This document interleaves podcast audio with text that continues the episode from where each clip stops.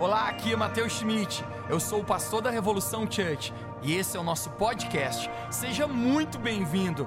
Eu espero que essa mensagem encoraje a sua vida e construa fé no seu coração. Aproveite a mensagem. Gostaria de nós começarmos lendo a palavra de Deus juntos hoje, e isso que eu vou ler agora será uma declaração profética sobre a sua vida. Se alguém está pronto aqui, faça algum barulho. Isaías capítulo 30, Isaías capítulo 30, o verso 19 e 21. Ao eu ler isso, eu quero declarar que você está recebendo em seu coração essa palavra agora mesmo.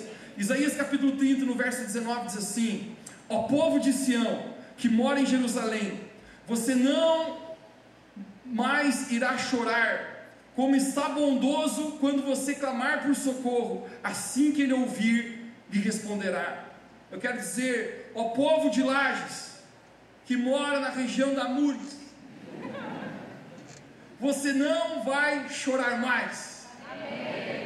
Como ele será bondoso quando você clamar por socorro, assim que ele ouvir, ele te responderá. Verso 21. Quer você se volte para a direita, quer você se volte para a esquerda, uma voz atrás de você dirá: Este é o caminho, segui-o. Este é o caminho, segui-o. O tema da minha mensagem nessa noite é o sussurro de Deus. O sussurro de Deus. Você pode fechar seus olhos e orar mais uma vez comigo? Querido Deus Pai, obrigado pela tua presença nesse lugar. É hora que os próximos instantes vamos compartilhar a tua palavra. Essa palavra possa ser como uma espada poderosa que entre em nosso coração e cumpra tudo aquilo que queres cumprir em nós.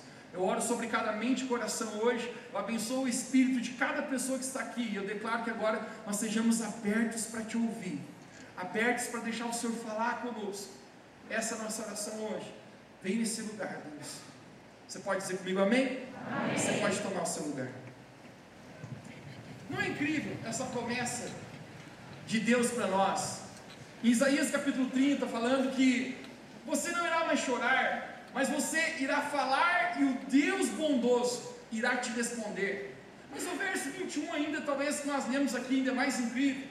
Dirá, você quer volte para a esquerda, quer volte para a direita, irá atrás de você o Senhor com uma voz indicando o caminho. Uau! Você não gostaria que isso fosse assim na sua vida? Seja qual decisão, seja o que você for fazer, uma voz que indica para você, faça isso. Não, não faça isso.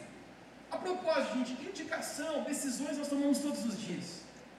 E eu fico imaginando o quão incrível é uma palavra dessa maneira, que você teria uma voz, quer para a direita ou para a esquerda, indicando o caminho. Não é lindo ouvir isso? Saber a voz de Deus, que está nos falar, indicar o caminho. Mas o problema que eu descobri na minha vida é que muitas vezes não existe apenas uma voz falando comigo. Muitas vezes não é apenas a voz de Deus vindo sobre mim dizendo: Mateus, é por aqui. Muitas vezes não é a ausência da voz de Deus que impede eu de cumprir o meu chamado, o meu destino.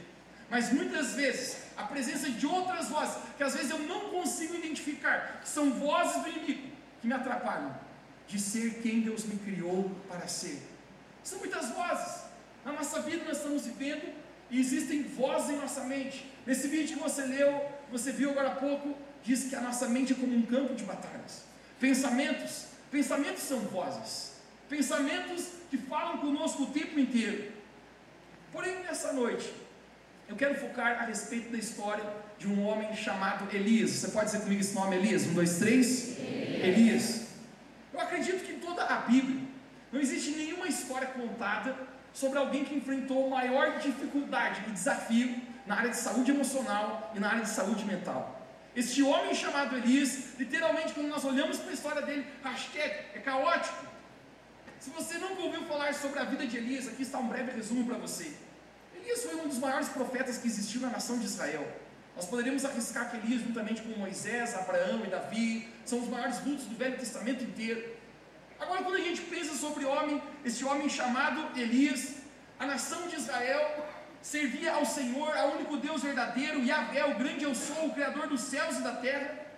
Mas durante a história dessa nação nós encontramos que Deus levantou vários governantes. primeiro juízes, depois reis para governar a nação. Mas sempre quando um rei estava governando, Deus também levantou homens chamados de profetas. Você pode dizer comigo, diga profetas. Elias é um desses profetas. Qual que é a função de um profeta? A função de um profeta era dirigir a nação de maneira espiritualmente. A função de Elias como um profeta, obviamente, é manter o trilho espiritual, que eles não se desviassem do lugar correto onde eles deveriam caminhar. E é tão incrível a gente imaginar, este homem chamado Elias é o profeta da nação de Israel. Elias, de maneira direta, ele operou sete milagres. Elias, ele não conheceu a morte. O que aconteceu com Elias é a mesma coisa que vai acontecer comigo. Quando chegou a hora de ele morrer, veio uma carruagem de fogo e buscou ele para o céu. Uau! Nós estamos falando de um homem incrível. Hashtag. Esse cara é demais. Então, Elias, como um profeta, ele é um profeta da nação de Israel responsável pela condição espiritual. Ele instrui a nação para que caminhe nos mandamentos, nos preceitos do Senhor e que não se desvie dos caminhos de Deus. Agora, como nós vemos, no livro de 1 Reis, no capítulo acredito que do 17 em diante, nos conta muito a respeito como a nação de Israel apostatou da fé. Eles apostataram da fé e eles, eles se desviaram dos caminhos do Senhor. A Bíblia fala que eles construíram imagens e começaram a adorar falsos deuses. Todos aqui sabem que apenas existe um Deus verdadeiro, o Deus Criador dos céus e da terra, e que enviou Jesus Cristo, seu Filho, a esse mundo. Mas já não é de hoje que parece que os homens construíram deuses para si, imagens, idolatrias e adoraram, prestando culto a esses falsos deuses, quando na verdade apenas Deus é o único digno de ser louvado e de toda adoração. A nação de Israel, influenciada pelo rei chamado Acabe, junto com a sua esposa Jezabel, eles conduzem toda uma nação a se desviarem dos caminhos, a se desviarem do propósito e adorar falsos deuses que eles não deveriam jamais ter adorado. É interessante que nesse momento, o contexto aqui que o próprio Deus, ele sentencia a nação de Israel a julgamento pela boca do próprio profeta Elias. E o profeta Elias diz para o rei Acabe, por três anos não irá chover mais sobre a terra. Por três anos não haverá uma gota de chuva. Quero que você imagine, hashtag muita seca. O que, que acontecerá? E esse homem, da mesma maneira que alguém fecha uma torneira com a sua mão, ele fecha as águas nos céus, com a palavra dele. Deus sempre ensina a nação de Israel por abandono, por ter abandonado os caminhos do Senhor. É, é um julgamento divino. Porque, obviamente, eu fico imaginando, eles traíram a Deus. Eu não sei aqui se alguém já foi traído na vida. Hashtag levou um chifrinho Mas, obviamente, é terrível. Deixa eu falar para você: Deus tem sentimentos, você sabia disso? A palavra de Deus fala que Deus nos criou a sua imagem e semelhança. Deus se alegra, Deus se entristece. Eu fico imaginando Deus olhando para a nação, o qual Ele tanto amou, o qual Ele, ele tanto abençoou, e agora eles estão abandonando o Senhor, eles estão traindo o Senhor, estão trocando Deus por outros ídolos, por outros falsos deuses. E Deus está dizendo: por causa disso, por três anos não irá chover mais sobre a nação de Israel. Muitas vezes o julgamento de Deus é uma sentença para que nós possamos ainda arrepender, mas nesse momento, nos aproximar de e sua esposa Jezabel, por causa da palavra que veio sobre a boca de Elias, eles declaram: Elias, nós vamos matar você. Elias, você declarou essa sentença como um profeta na nação de Israel quando irá chover, pois prepare-se, nós iremos matar você. E por três anos, por três anos. Eles ficam tentando matar Elias, mas eles não conseguem. Parece que de alguma maneira Deus escondeu Elias. De alguma maneira eles mandam soldados, eles mandam um exército para encontrar Elias, mas eles não conseguem encontrar por três anos. Até que um dia Deus ele fala com Elias novamente. Ele fala: Elias, vá perante o rei Acabe. Eu quero mostrar para você aqui em 1 Reis capítulo 18, no verso 1, nós vamos ler o contexto do que vai acontecer aqui e nossa mensagem será desenvolvida a partir daqui. 1 Reis capítulo 18, no verso 1 diz assim: Depois de um longo tempo, no terceiro ano da seca, a palavra do Senhor veio a Elias: Vá apresentar-se a Acabe, pois enviarei chuva sobre a terra. Você pode dizer comigo, é chuva sobre a terra. Verso 7. Quando viu Elias, disse: É você mesmo o perturbador de Israel? Cabe está dizendo: É você que está perturbando Israel? Verso 18, vamos pular.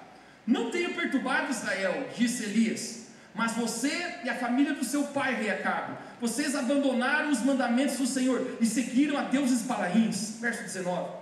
Agora convoque todo o povo de Israel para encontrar-se comigo no Monte Carmelo e traga os 450 profetas de Baal e os 400 profetas de Azera que comem na mesa de Jezabel. Verso 21.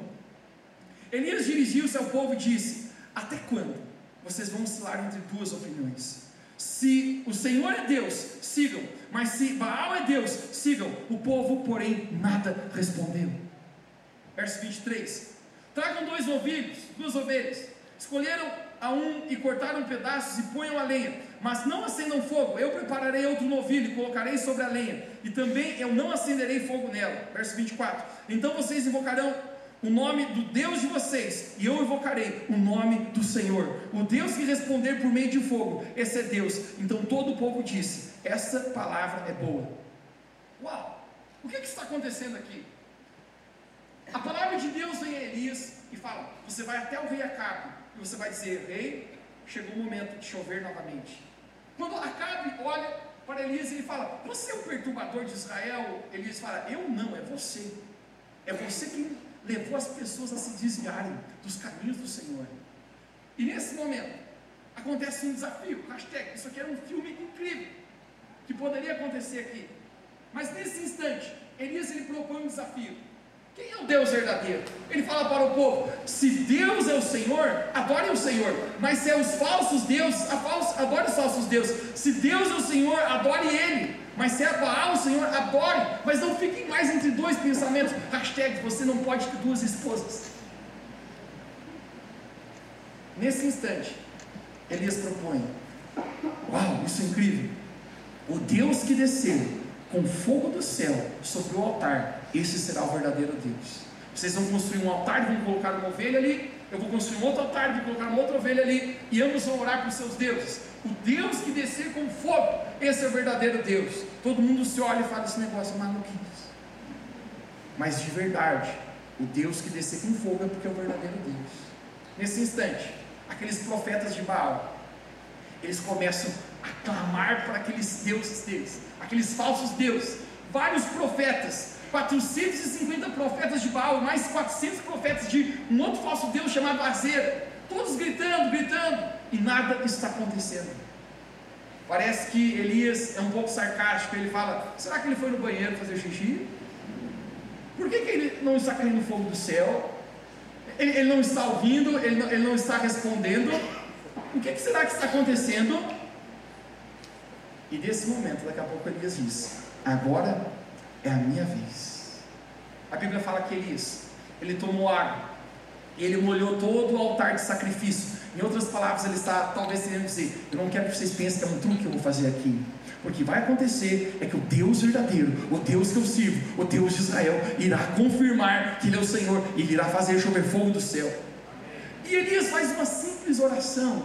E quando Elias, naquele mesmo instante, ora a palavra de Deus fala que o Senhor desceu como fogo do céu e consumiu todo o altar.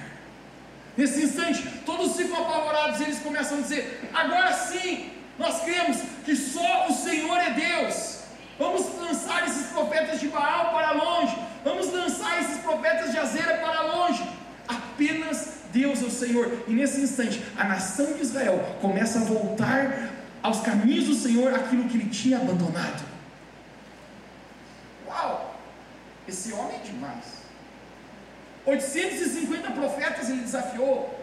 Eu quero falar com os homens aqui. Quantos homens estão aqui hoje à noite? Tá bonito. Para defender sua família, sua esposa, para algo correto, você brigaria com um homem? Sim. Teve uns que. Sim. Parece que foi o peito aqui, né? Sim. Você brigaria com dois homens? Provavelmente, duas mãos, eu estou aqui, aqui. Né? Malandro é malandro, né? Você brigaria com três homens? você tem chance, né? Dá uma aqui, aqui, o cara vem de trás, deu aqui. Aulas de luta também, aqui na Rio Church. Brigaria com cinco homens. É, ó. É, sim, o mais corajoso aí, né? Gente, eu me lembro quando nós era gurizada, né? Colégio, de vez em quando fechava o pau. E era uma turma contra a outra, e a regra é só, quando tem até uns três, quatro, dá para encarar. Mas quando é mais, é melhor um cagão vivo que um corajoso morto. Vamos é correr e se mandar. Gente, olha a fibra que esse cara chamado Elias tem. Ele desafia 850 falsos profetas. Ele fala, mata no peito. Ele fala assim: desafio todo mundo. Eu dou a cara para bater e o Deus que cai fogo do céu é aqui. Deus está dizendo, cara, se não cai fogo do céu, gente, Elias era um homem morto. Morreu. Esse cara tem muita fibra. Esse cara está dizendo, eu desafio. Gente, dito e feito.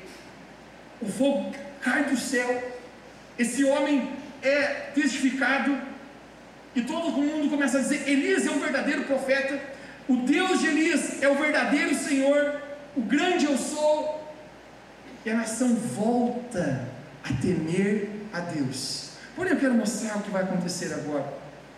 Em 1 Reis capítulo 19, é aqui começará a ficar interessante nessa mensagem. 1 Reis capítulo 19, no verso 1, diz assim: E o rei Acabe fez saber a Jezabel tudo quanto Elias havia feito. Verso 2: Então Jezabel mandou um mensageiro a Elias, a dizer: Assim me façam os deuses, e outro tanto, se de certo amanhã, a essas horas, não puser a tua vida como um a desses. O que vento Elias se levantou para escapar com sua vida ele, porém, foi ao deserto. O rei Acabe fala para sua esposa Jezabel, e ele fala: Você não sabe o que aconteceu. Elias arrebentou com tudo. Ele intimou, intimou muito lajando. Ele intimou 850 profetas. E ele falou: Eu bato no peito que o meu Deus faz cair fogo do céu. E o que é que eu falo para vocês que aconteceu? Caiu fogo do céu. E o povo se revoltou contra os falsos profetas e mandaram todo mundo embora. E nesse instante, essa mulher chamada Jezabel, ela fala assim: Elias, até amanhã, estou mandando um recado para você. Até amanhã, a essa altura, você já estará morto. Eu vou te matar, Elias. Agora, sabe o que é mais incrível? Que esse instante, nós vemos que Elias fugiu e correu para o deserto. Jezabel ameaça a sua vida. Envia uma mensagem para ele e fala: Até amanhã eu irei te matar. Nós temos policiais ou militares hoje aqui? Se tem, fica de pé, por favor. Fica de pé, por favor. Ó, tem um ali. Só um. É o suficiente. Policial. Gente, vamos pensar juntos aqui. Se você quisesse prender uma pessoa, se quisesse prender um bandido, você mandaria uma mensagem para ele dizendo amanhã, 18 horas, vou te prender. É óbvio que não. Não, não, não tem sentido isso. Você não, não enviaria uma mensagem. Jezabel está enviando uma mensagem para eles dizendo: amanhã, essa hora, eu terei tido você como alguém morto. Jezabel ameaça a vida de Elias, mas o simples fato é que ela não pode tirar a vida de Elias. Se ela pudesse, ela já teria feito. Pode sentar, eu só fiz você passar na vergonha. ela não tem poder. Então ela está enviando uma mensagem dizendo: Até amanhã, Elias, você vai estar morto.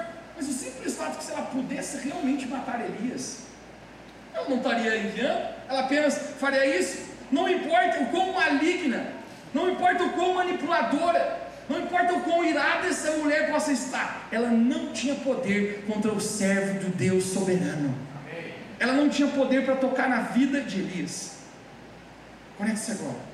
Agora Jezabel sabe que a única chance que ela tem contra Elias é que ele ouça a sua voz e em sua mente acredite que a sua ameaça é capaz de destruir.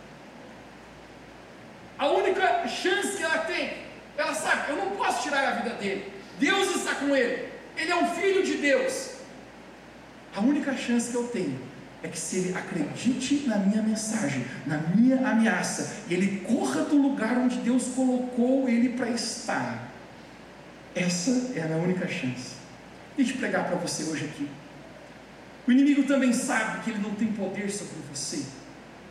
Ele sabe que você é um filho de Deus. Ele sabe que você é uma filha de Deus. Ele sabe que você foi escolhido pelo Senhor. Ele sabe que você tem um chamado pelo Senhor. Ele sabe que a mão de Deus está com você. A única chance do inimigo sobre a sua vida é se você em sua mente ouvir a voz dele. Elias está ouvindo a voz de Jezabel. Agora não é curioso, Elias, um bravo homem, ele enfrentou 850 profetas, 850 homens, você sabe o que é isso? Elias foi capaz de orar e parar de chover. Elias foi capaz de, com a sua oração, fazer descer fogo do céu. Que homem bravoso é esse? Este homem é, é de fibra. E agora, ele está fugindo pela simples ameaça de uma mulher. Ó, Elias, fala sério. Você não vai fugir porque Jezabel, Jezabel ameaçou te matar. Você enfrentou coisas muito piores, cara. Você enfrentou 850. E agora você está fugindo por causa de uma ameaça. Essa história de Elias às vezes me encoraja. Sabe por quê? Porque eu descubro que até mesmo as pessoas de maiores fé precisam lidar às vezes com momentos difíceis em sua vida. Até pessoas de grande força às vezes precisam lidar com fraquezas em sua vida. Deixa eu pregar para você. Não deixe as pessoas perfeitas do Instagram enganarem você. Não deixe, não acredite. As pessoas perfeitas da rede social mostrando para você o que é a vida delas. Se você apenas por três horas conseguisse filmá-las com uma câmera, você veria o real filme da vida delas. Não é incrível como a Bíblia não esconde os momentos de fraqueza de Elias? Poderia ter ditado a parte disso, não, não vamos falar que Elias agora está fugindo de apenas uma mulher, depois de ter enfrentado 85 falsos profetas. Por que ele está fugindo? Interessante, porque gente é gente e ninguém é de ferro. Mas eu quero parar nesse ponto aqui. Eu quero falar sobre o espírito de Isabel, que muitas pessoas mesmo, mesmo sem saberem, elas estão debaixo da influência de um espírito chamado Espírito de Jezabel. Você pode dizer comigo o Espírito de Jezabel, um, dois, três? O que é o Espírito de Jezabel?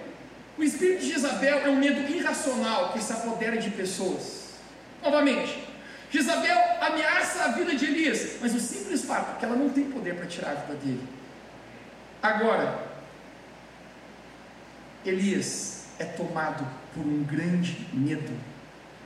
E esse medo leva ele a um isolamento e uma depressão profunda.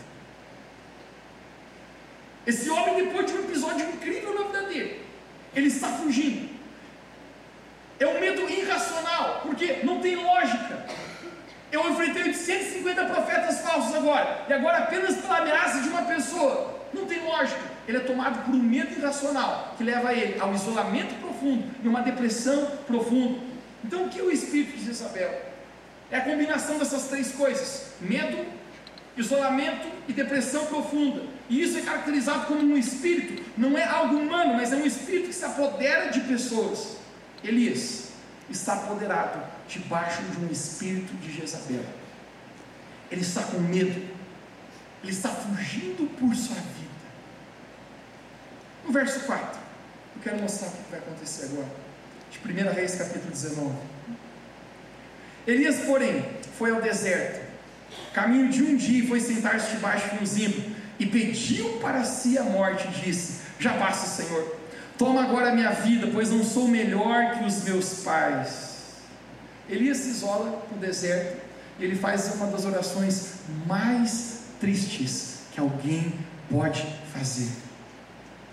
Ele diz: Deus, tira minha vida. Deus, eu não quero mais viver. Ele pede para si a morte. Ele mesmo não tira a sua própria vida, porque ele sabe que ele não tem o direito de fazer isso. Apenas Deus tem o direito de dar a vida, e apenas Deus tem o direito de tirá-la.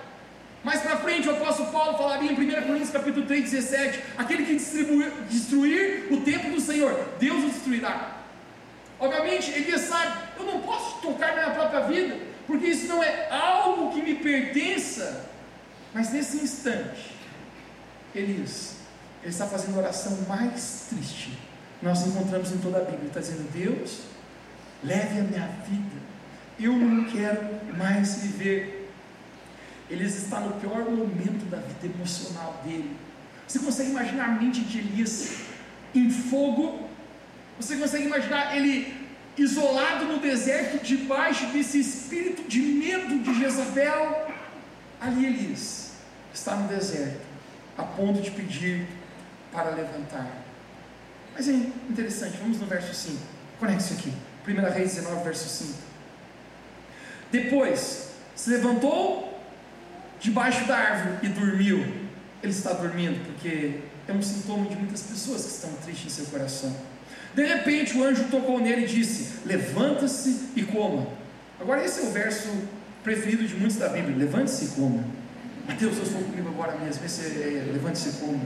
É, isso me deu fome agora. No verso 6. Elias olhou ao redor e ali, junto à sua cabeça, pode dizer bem alto comigo que é junto à sua cabeça.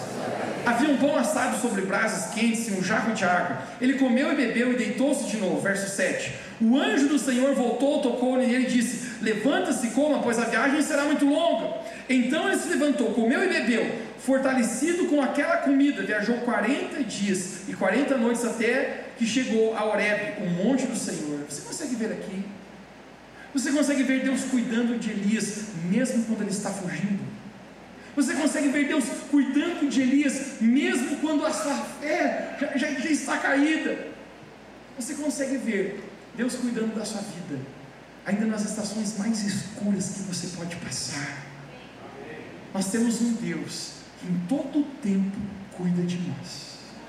Elias está no deserto, ele está dizendo: Eu estou aqui para fracassar, eu estou aqui para morrer. Mas mesmo assim, Deus manda um anjo.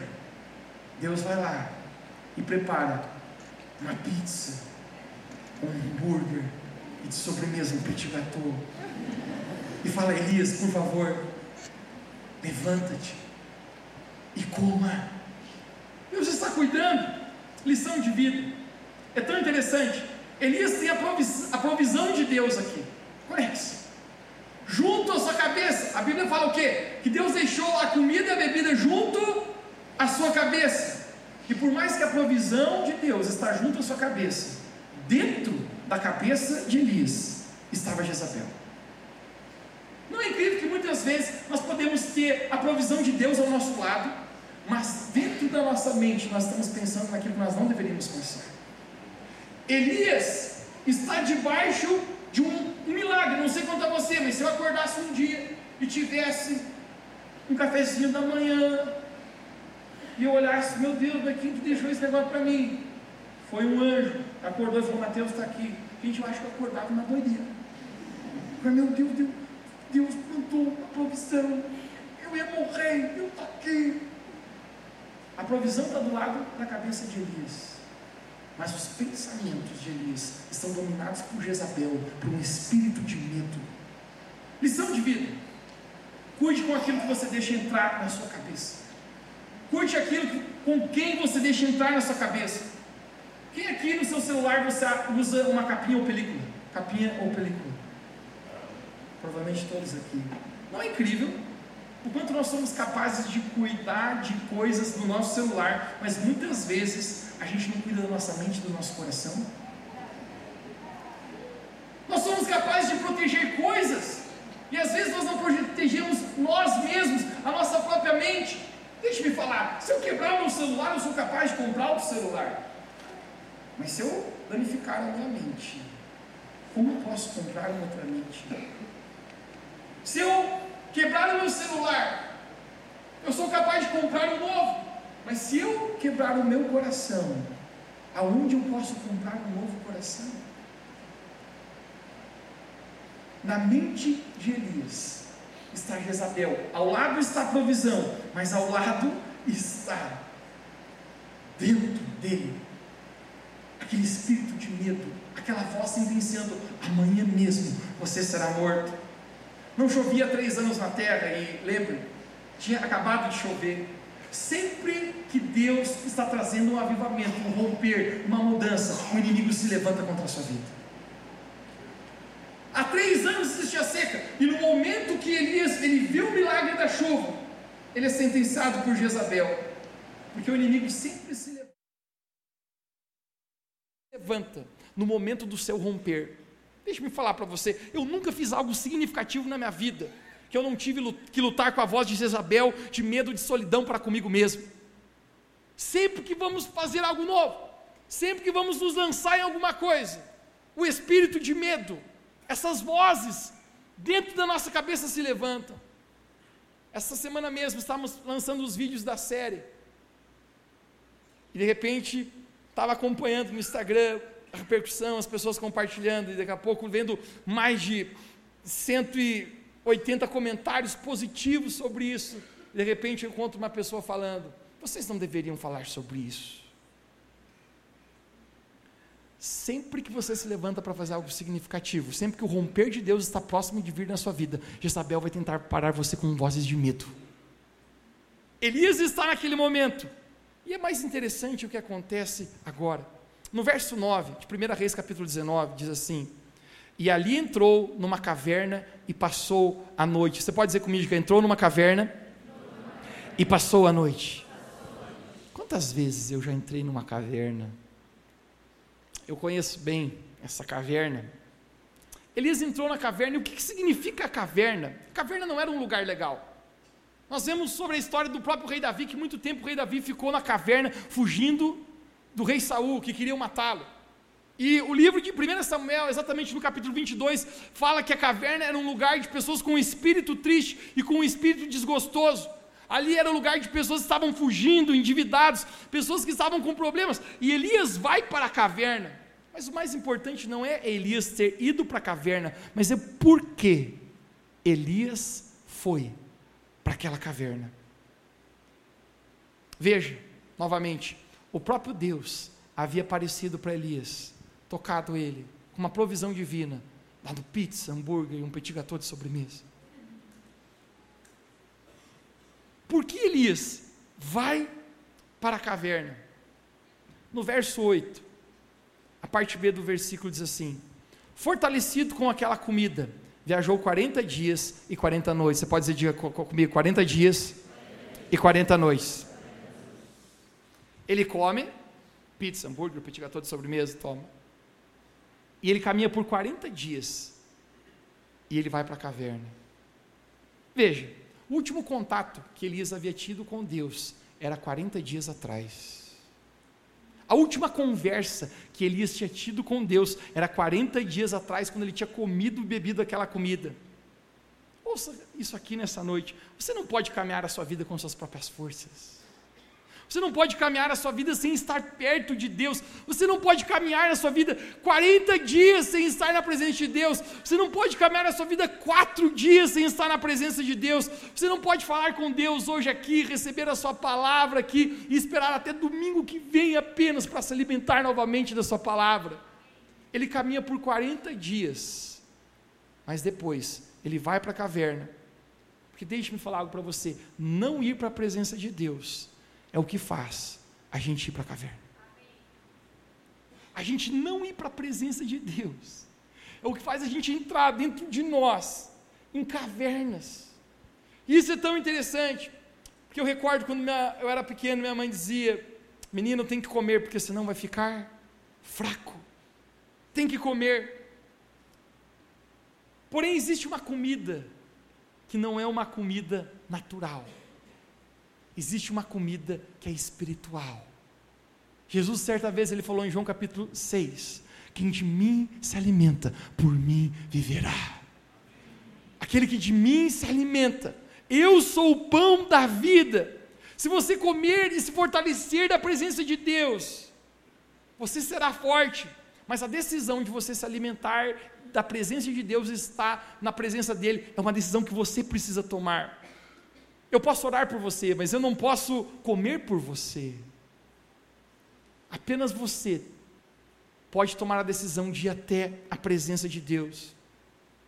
John Wesley dizia: pessoas que se alimentam três vezes ao dia com uma refeição quente, apenas uma vez por semana com uma refeição morna. Mas Jesus Cristo ele declarou: a minha carne é com verdadeira comida e o meu sangue é verdadeira bebida. O que Jesus está dizendo? Se você se alimentar da minha presença, você se fortalecerá. Muitas vezes, a razão porque a gente está tão fraco em nosso coração é porque nós não estamos nos alimentando do Senhor. Elias, por 40 dias, ele deixou de conversar com o Senhor.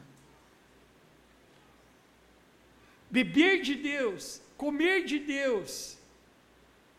João capítulo 4, nós encontramos aquela mulher conhecida como mulher samaritana.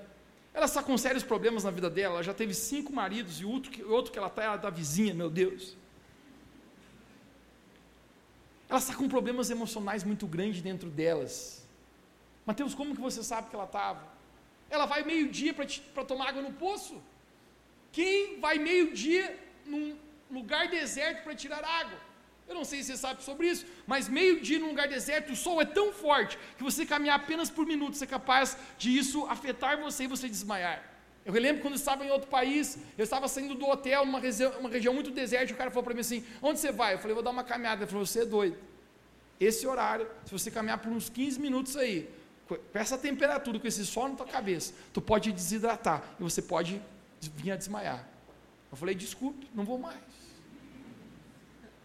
hashtag lajano, fiasquento. Essa mulher vai meio-dia tirar água no poço, por quê? A razão é uma clara, ela não queria que ninguém encontrasse ela. Porque quando o espírito de medo, o espírito de Jezabel está sobre nós, esse isolamento vem. Essa mulher não queria encontrar ninguém, ela está com seus seu coração quebrado, com essas emoções feridas. Mas naquele momento, Jesus chega até a presença dela.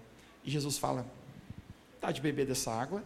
Ela fala: Por que você está conversando comigo? Você sendo judeu, samaritano, a gente tem, uma rixa, a gente não, não, se dá, e é como paulista e carioca, a gente acha que um é melhor que o outro. E por que você está falando comigo? Não tem sentido. E Jesus falou: Aquele que beber dessa água tornará a ter sede. Mas aquele que beber da água que eu lhe der, nunca mais tornará a ter sede. E pelo contrário, será uma fonte para jorrar para a eternidade. Jesus toca essa mulher e dá de beber para ela algo que ela a vida inteira estava tentando procurar. O seu coração estava tão quebrado, mas apenas na água de Jesus. Quando nós nos alimentamos do Senhor, isso é poderoso para nos restaurar de maneira poderosa. Volte aqui, Elias no verso 19, 1 Reis 19. Elias entrou numa caverna e passou ali a noite. Por que Elias vai para a caverna? Elias não se alimenta. E agora ele está indo para uma caverna. Não é incrível quantas vezes nós entramos em cavernas na nossa vida? Quantas vezes nós acreditamos em vozes que nós não deveríamos ouvir e nós vamos literalmente para dentro de uma caverna.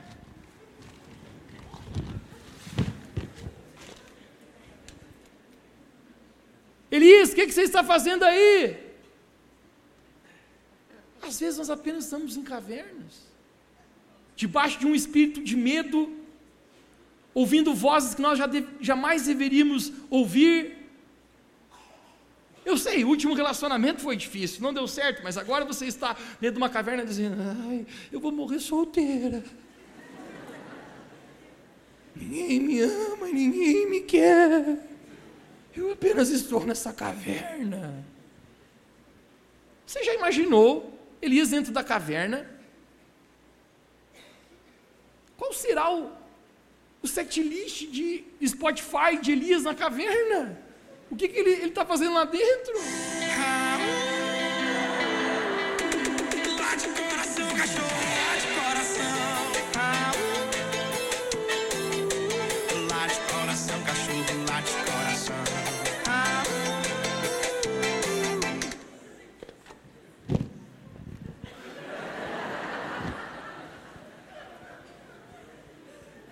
Ele está fugindo da sua vida.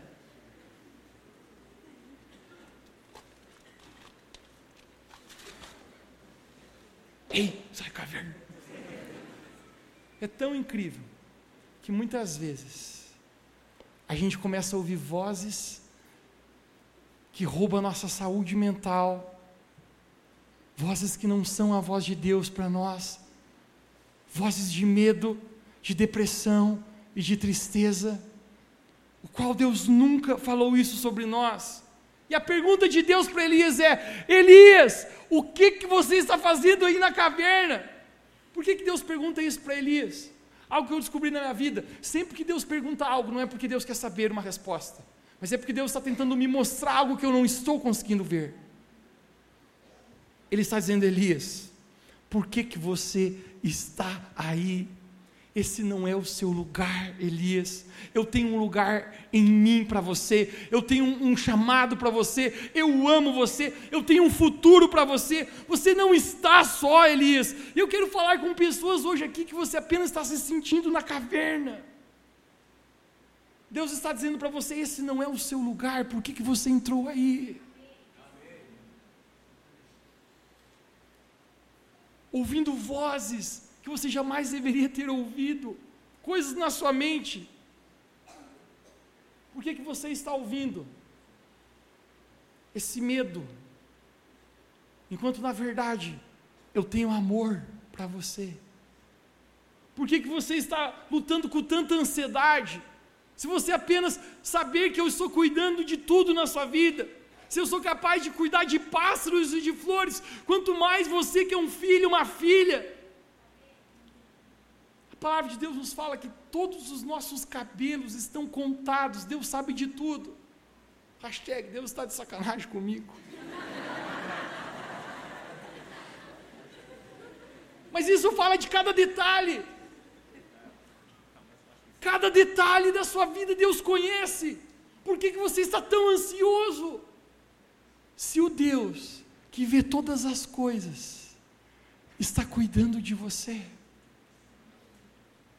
por que, que você está nessa caverna de depressão? Com tanta tristeza? Quando Deus tem alegria para te dar. Quando Deus está dizendo para você: a minha força é a sua alegria. Por que, que você está nessa caverna de solidão? Enquanto Deus tem relacionamentos que vão trazer paz para você. O isolamento é uma das coisas mais terríveis. A intimidade é um preço a pagar, eu concordo, mas muito mais caro que o preço da intimidade é o preço do isolamento.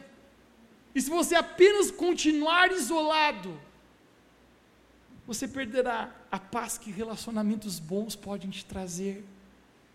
Porque você está vivendo no seu passado, enquanto Deus tem um futuro de esperança para ti. Existem pessoas que estão apenas dentro dessa caverna, presas, assim como Elias, porque você está ouvindo vozes em sua mente que você jamais deveria ouvir. Deus está dizendo: Elias está aqui a provisão, está aqui ao lado da sua cabeça, mas na cabeça de Elias estava o espírito de medo de Jezabel. Hoje eu quero declarar aqui nesse lugar se tem pessoas que estão nesse lugar, debaixo da influência do espírito de Jezabel, desse espírito de medo, nessa noite isso será quebrado sobre a sua vida. Nessa noite, Deus está aqui para libertar o seu coração. Deus pergunta para Elias: Elias, o que, que você está fazendo na caverna? Vamos ver a resposta de Elias. Isso é interessante. No verso 10 de 1 Reis, capítulo 19, Elias respondeu: Tenho sido muito zeloso pelo Senhor Deus dos exércitos. Os israelitas rejeitaram a tua aliança, quebraram os teus altares e mataram os teus profetas à espada. Sou o único que sobrou e agora também estão procurando matar-me. O Senhor disse: Saia e fique no monte, na presença do Senhor, pois o Senhor irá passar. Então veio um vento fortíssimo que separou montes e esmigalhou as rochas diante do Senhor, mas o Senhor não estava no vento. Depois do vento houve um terremoto, mas o Senhor não estava no terremoto. Depois do terremoto houve um fogo, mas o Senhor não estava no fogo. E depois do fogo houve um sussurro de uma brisa suave. Quando Elias ouviu, puxou a capa para cobrir o rosto, saiu e ficou à boca da caverna. Conecte comigo. Eu não sei se você consegue entender o que está acontecendo aqui. Deus está falando para Elias: Elias, saia da caverna. Porque essa é a palavra de Deus hoje para muitas pessoas aqui. Saia desse lugar interior onde você está. Saia desse lugar de depressão. Levante e coma da minha presença. Coma da minha palavra. Se alimente, porque o meu lugar para ti não é esse lugar de ansiedade, não é esse lugar de medo, não é esse lugar de depressão, não é esse lugar de passado, não é esse lugar de solidão. Mas esse momento, Elias, ele está deixando com que vozes falem com ele. É interessante no verso 13, diz que ele saiu e ficou à boca da caverna. Você pode dizer comigo, a boca da caverna. Eu sei que essa boca não é literal, ele está no, na saída da caverna. Mas eu acredito que está acontecendo uma conversa e a caverna está conversando com Elias. Já parou para pensar o quanto nós conversamos com muita, muitas vezes conosco mesmo sobre coisas que nós não deveríamos falar, pensamentos de derrota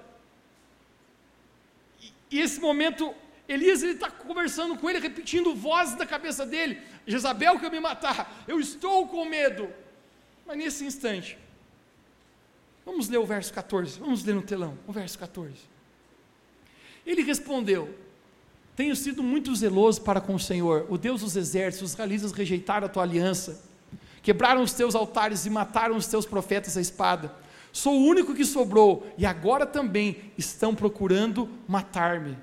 Eu, que tem um erro aqui no telão. Isso aqui está errado, está repetido. Nós não acabamos de ler isso no verso 10, me deu o verso 10. Ele respondeu: Tenho sido muito zeloso pelo Senhor, o Deus dos exércitos. Os israelitas rejeitaram a tua aliança, quebraram os teus altares e mataram os teus profetas à espada. Sou o único que sobrou e agora também estão procurando matar. Deu verso 14.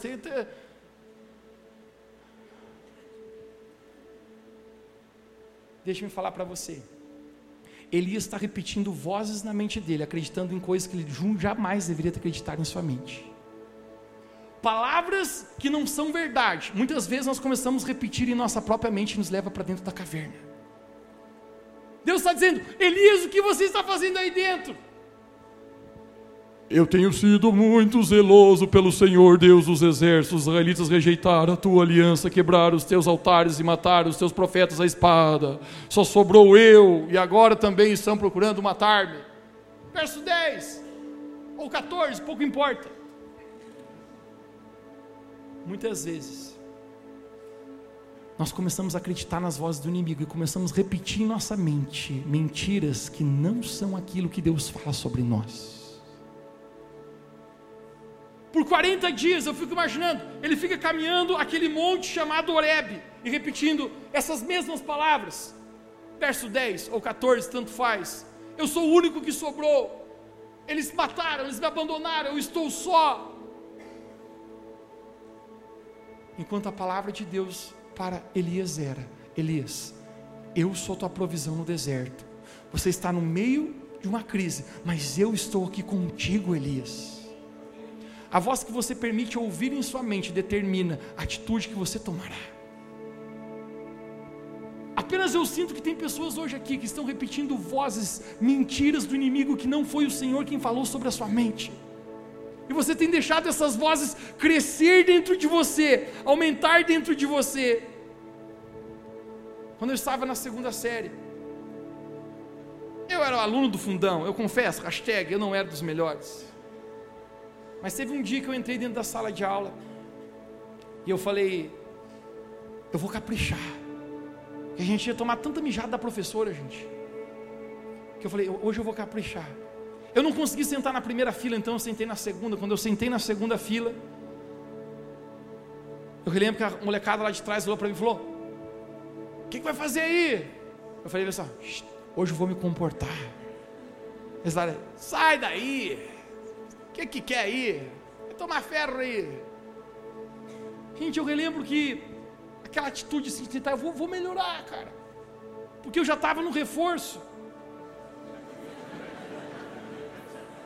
Riu só quem foi para o reforço, gente, alguma vez. O reforço era mortal. Eu merecia, eu escrevi casa com Z. Eu falei, cara, hoje eu vou melhorar. Eu, eu estava escrevendo, e a professora havia dito, era uma lousa, aquele quadro, ela dividiu em quatro partes, e ela falou: gente, copia a matéria, no final eu vou olhar, e entre cada risco que eu fizer, fale em uma linha. Gente, aquele dia eu, eu copiei como nunca, minha letra era um garrancho, mas eu, mas eu estava tentando fazer o melhor ali. No final, a, professora passaria para dar visto em todos os cadernos. Era um visto com uma, duas, três, e poderia ter até cinco estrelinhas. Eu nunca tive cinco estrelinhas no meu caderno. Mas aquele dia eu disse assim: eu ganho cinco estrelinhas nessa bomba hoje. Os caras falavam, ô Mateus! Eu falava assim: Converso não. No final, quando ela vinha passando, nunca me esqueço, eu estava sentando na segunda fileira. E na segunda carteira ela passou por uma fila, ela veio voltando aqui. Quando ela chegou em mim, eu pensei assim: hoje eu arrebento. Cheguei a jogar assim a carteira para frente assim, ó. Estufei o peito. Ela começou a ler aquele negócio. De repente, ela arrancou a parte do meu, do meu caderno, pegou o meu caderno, bateu na minha cabeça assim, e gritou: Seu burro! Gente, a molecada lá de trás diz: Pá! Falei, burro! Que, que quer ir na frente? Gente, eu com uma criança me deu vontade de chorar. Mas eu penso, cara, não posso chorar. Porque eu já sou burro, e se eu choro, eu sou marica ainda. Não tem, no way, não choro.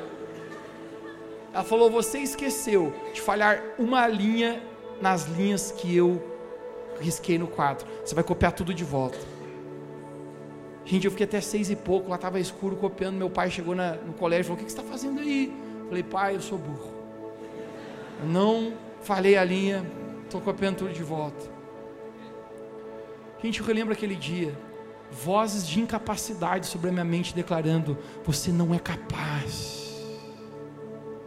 porque se você apenas deixar de ouvir a voz que Deus fala para você e ouvir a voz de Jezabel, a voz do medo, a voz da incapacidade sobre a sua mente e começar a repetir, começar a repetir, ele pode roubar o teu destino e o teu futuro. Elias está correndo porque ouviu a voz de Jezabel.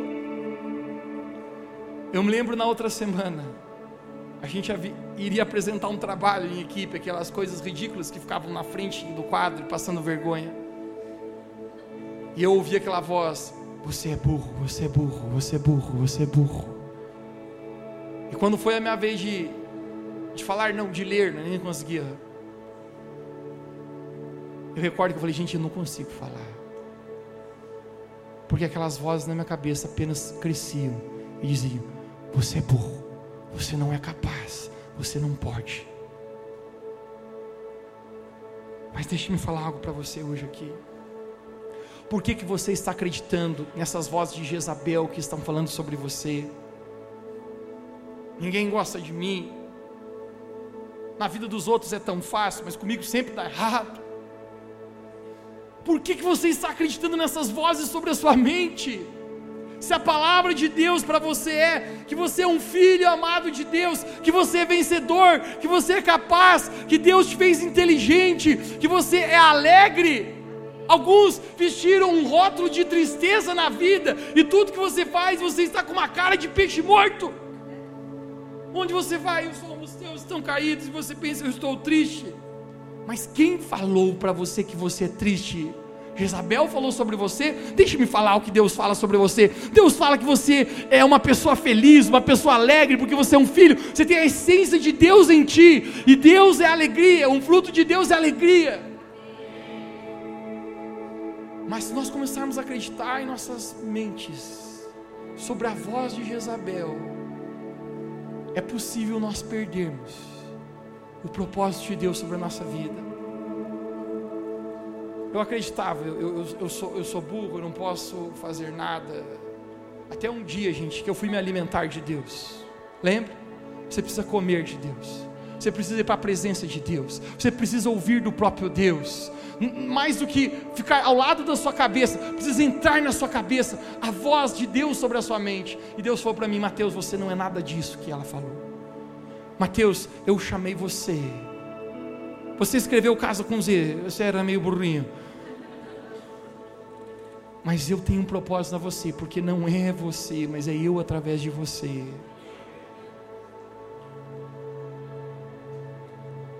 eu consegui formar numa faculdade. Eu tenho diploma aqui, a pessoa não acredita. Eu estou pregando para uma multidão de pessoas hoje aqui não por causa de mim, mas sabe por quê? Porque aquilo que Deus fala sobre você, não importa se o inimigo tenta mentir sobre você, não importa se Jezabel fala, você estará morto, você não irá conseguir. A voz de Deus é mais poderosa do que qualquer voz que sentencia na nossa vida. Por que, que você está na caverna? Eu estou na reta final aqui, eu, eu sou daquele que gosta de falar com o personagem nos filmes. Você é assim? Um filme de terror, você vê a, normalmente a mulher indo ali para o estacionamento e, e, existe um assassino ali que vai pegar ela. É, é, um clichê essa cena. Quando ela vai enfiar a chave no, no, no, na fechadura, ela bate e cai. E você começa a dizer: sai daí, sua burra, sai daí, não fica aí, ele vai te pegar, ele está vindo, ai, corre. Eu, eu, eu falo com os filmes. Eu fico dizendo, pelo amor de Deus, meu coração acelera e eu, eu fico falando dessa maneira. Gente, quando você lê a história de Elias, não dá vontade de você falar com Elias. Não dá vontade de você dizer assim, Elias, o que, que você está fazendo? Pelo amor de Deus, você está fugindo de Isabel, Elias. Não faz isso. Não dá vontade de você falar assim, Elias, responde essa mulher no WhatsApp, cara atende esse telefone e diz: Eu fiz descer fogo do céu, eu desafiei 850 profetas de Baal, eu, a mão de Deus está comigo, você não tem poder para me matar, porque maior é aquele que está em mim do que aquele que está com você. Não dá vontade de editar a história de Elias. Elias está ouvindo vozes que ele não deveria ouvir. Deixe-me pregar para você hoje você precisa editar na sua mente aquilo que você está falando com você mesmo. Você está falando vozes de derrota sobre você mesmo. Você está falando vozes que você é ansioso, que você sofre de crise de pânico. Deixe-me falar para você, a sua voz hoje você deve dizer: Eu sou um filho de Deus, eu tenho um chamado, eu tenho um propósito, eu sou saudável, eu sou um, um, guiado pela voz do Espírito Santo na minha vida. Edite a voz. O mais incrível. verso 11. Prepare-se para isso agora. No verso 11, o Senhor disse: Saia e fique no monte, na presença do Senhor, pois o Senhor irá passar. Então veio um vento fortíssimo. Alguém diga bem alto comigo, diga vento fortíssimo. Que separou os montes e migalhou as rochas diante do Senhor. Mas o Senhor não estava no vento. Depois do vento houve um terremoto. Alguém diga comigo terremoto. Mas o Senhor não estava no terremoto. Depois do terremoto, houve um fogo. Alguém diga comigo fogo. Mas o Senhor não estava no fogo. E depois do fogo, houve o sussurro de uma brisa suave. Um vento forte que fendia, fendia rochas. Mas Deus não estava ali. Um terremoto muito forte mas Deus também não estava ali. Fogo, você lembra como Elias conhecia Deus? Deus já havia se revelado para Elias como fogo, porque quando ele ora para que desça fogo do céu, o próprio Deus desce como fogo e consome o altar. Mas nesse momento, Deus não está no meio do fogo, mas de repente, diz que veio uma brisa como um sussurro suave. Vem aqui. Rápido. Esse fone mandando WhatsApp, minha filha. Pelo amor de Deus. Sobe aqui. Sobe. Por lá, por aqui. Não sabe o que ela faz. Hashtag não seja pego mexendo no WhatsApp durante a reunião. Estou brincando. Corre, corre. Você consegue ouvir minha voz? Consegue? Então corra, corra para lá. Você consegue ouvir minha voz agora? Não? Então corra, corra novamente aqui, corra perto. Vamos, vamos, vamos.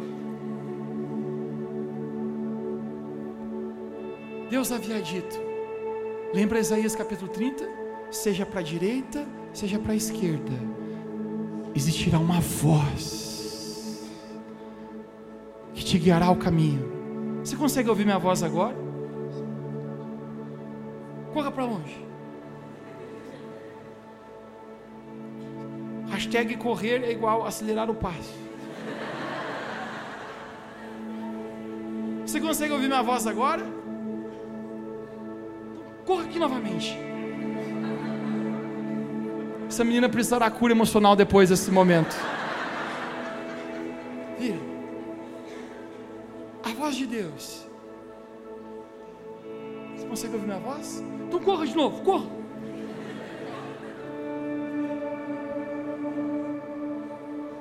Você consegue agora?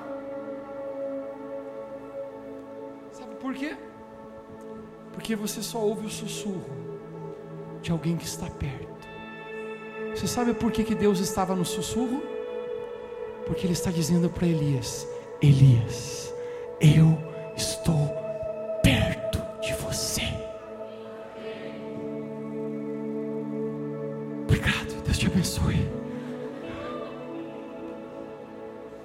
O que eu quero falar sobre muitas pessoas hoje, sabe o que, que é? Deus está perto de você. Talvez você se sinta dentro dessa caverna hoje. Mas deixe-me falar para ti. Deus está perto. Talvez você se sinta nessa solidão, nessa caverna, nessa depressão, nessa ansiedade debaixo de medo, dessas palavras de Jezabel, preso ao seu passado. Mas Deus está dizendo hoje para ti: Eu estou perto de você. Na primeira mensagem da nossa série sobre saúde emocional, eu quero começar liberando sobre você esta palavra. Seja qual for a caverna, seja qual for a voz que está aqui dentro, hoje, Deus está dizendo como uma brisa suave, como um sussurro suave: Eu estou perto. A palavra de Deus fala que Ele nos toma pela mão e nos conduz. Por que, que você está ouvindo pensamentos que não foi Deus que falou para você? Nessa noite eu quero desafiar o espírito de medo de Jezabel hoje aqui porque eu creio que o poder de Deus é poderoso para libertar você de qualquer influência do medo, de depressão, de tristeza, de isolamento que você possa estar vivendo na sua vida. Porque no final da conta, no meio da caverna, Deus está perto. Esse é o sussurro de Deus. Hoje eu quero declarar para você: o sussurro de Deus aqui nesse lugar para ti é, no meio de toda essa crise, de toda essa luta aqui na sua mente, eu estou perto. Se você crê nisso, você pode dizer amém onde você está. Se coloque de pé comigo onde você está, com esse mesmo espírito, e feche seus olhos. Gostaria que todos pudessem fechar os olhos e abrir as suas mãos.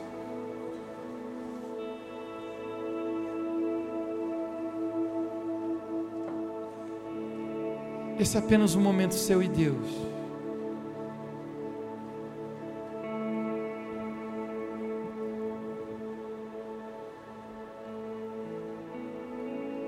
Eu sinto hoje o Espírito Santo agora tirando pessoas da caverna aqui.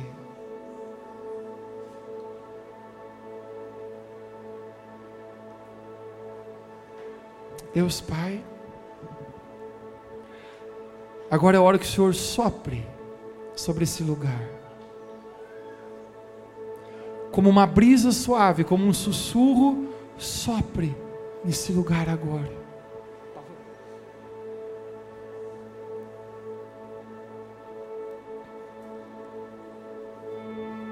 Da mesma maneira como Elias,